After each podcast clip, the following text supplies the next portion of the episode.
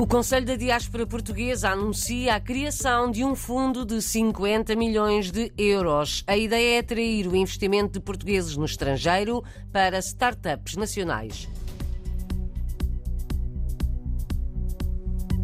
Estão a viajar muito, mesmo muito, para Portugal os portugueses radicados na Austrália depois de mais de dois anos de restrições.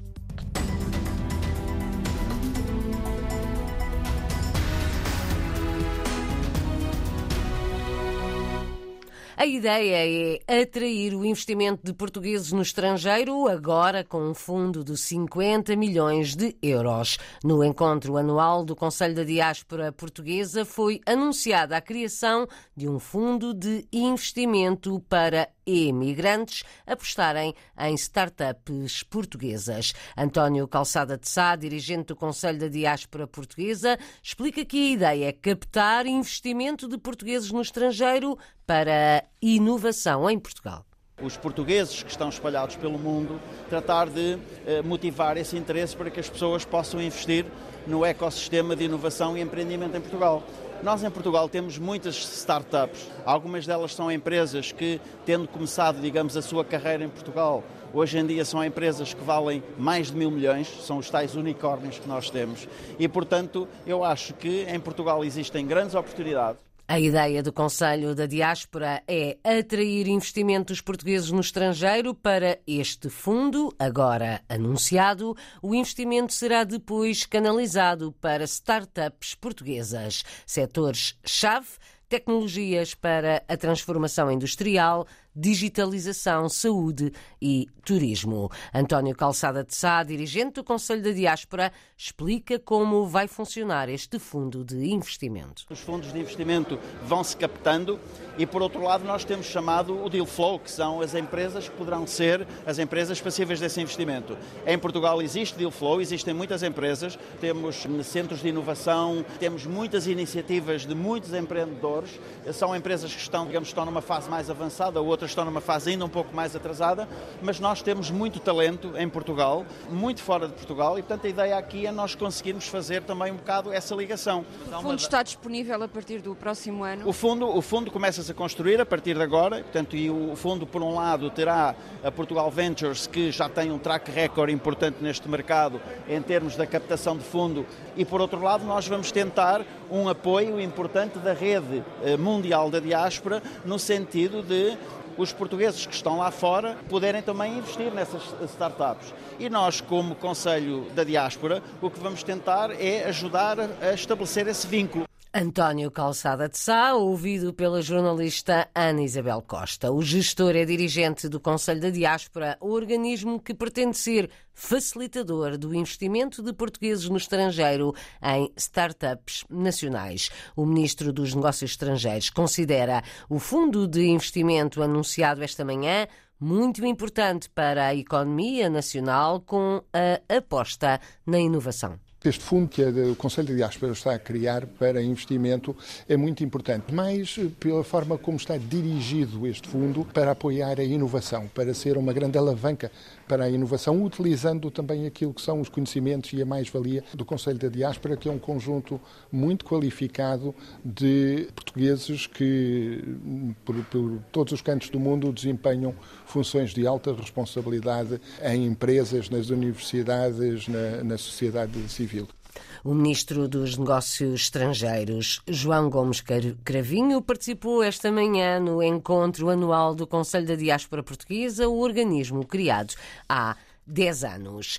Distribuição de cabazes de Natal na Venezuela a portugueses carenciados é uma iniciativa de um empresário português em França, uma notícia que já vamos desenvolver. Para já, estão a viajar muito mais para Portugal os portugueses a viver na Austrália. Vieram massivamente no verão e também agora nesta época de festas, isto apesar de os preços das passagens aéreas terem disparado. Será provavelmente um efeito de mais de dois anos de restrições por causa da pandemia. A notícia foi dada à RDP Internacional por Silvia Renda, conselheira das comunidades portuguesas em Melbourne, na Austrália. É um número de pessoas de portugueses que estão a ir a Portugal para o Natal. Estão a recuperar do, dos confinamentos Exatamente. da pandemia. Exatamente, mas uma observação que eu queria fazer é que os custos das viagens para a Europa estão exorbitantes, estão mesmo eh, ao ponto de nós termos que reservar as nossas viagens há um ano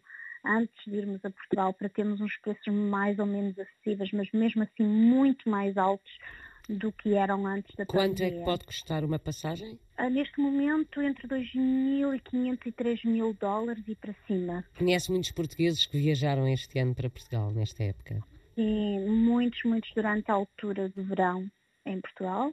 Muitas pessoas foram de férias, até ao ponto de nós termos que ah, pôr alguns dos, do- dos eventos e atividades que tínhamos, ah, portanto, planeados para essa altura do ano, tiveram que ficar em pausa, porque não- as pessoas realmente foram todas em peso para Portugal de férias, mas eu agora noto também na altura de Natal que estão a ir muito mais mais pessoas do que mesmo antes da pandemia, porque o Natal é mais frio em Portugal, então as pessoas evitam nessa altura, mas eu acho que aquela saudade ah, de Portugal, estes familiares que realmente está a fazer que as pessoas ah, estejam a ir mais para Portugal na altura de Natal. Silvia Renda, conselheira das comunidades portuguesas em Melbourne. Os portugueses na Austrália estão a viajar muito mais para Portugal depois de mais de dois anos de grandes restrições à circulação e às viagens internacionais. Agora sim. Uma centena de cabazes de Natal para a Venezuela, mais 200 para a França. São destinados a famílias portuguesas e luso-descendentes que vivem em eh, dificuldades económicas. Iniciativa da Fundação Nova Era para um Natal com sabor português.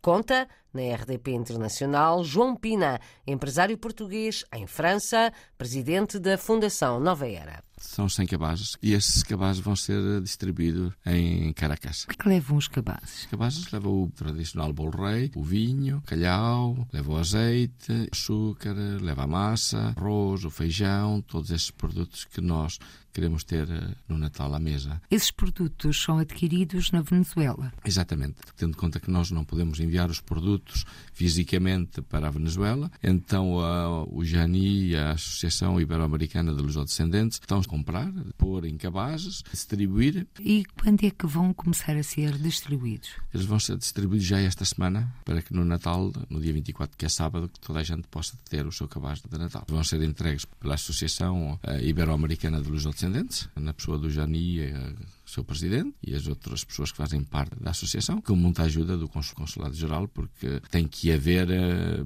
o nome das pessoas carenciadas para que possam ah, entregar os cabazes, mas pessoas carenciadas João Pino, ano passado, acompanhou a distribuição dos 200 cabazes de Natal à distância. Que registros e que memórias lhe ficaram da estreia desta iniciativa? Uma história de uma senhora que já há muitos anos que não via o bacalhau, que não via o vinho, e a senhora no vídeo desatou a chorar e via-se verdadeiramente que não, não é cinema, é verdadeiramente lágrimas de felicidade, como se fosse um contacto com o país. João Pina, um empresário português em França, solidário com portugueses na Venezuela, Portugal e também em França, entrevistado pela jornalista Paula Machado, conta que em França vão ser entregues bens básicos à Misericórdia de Paris, que apoia alguns milhares de pessoas.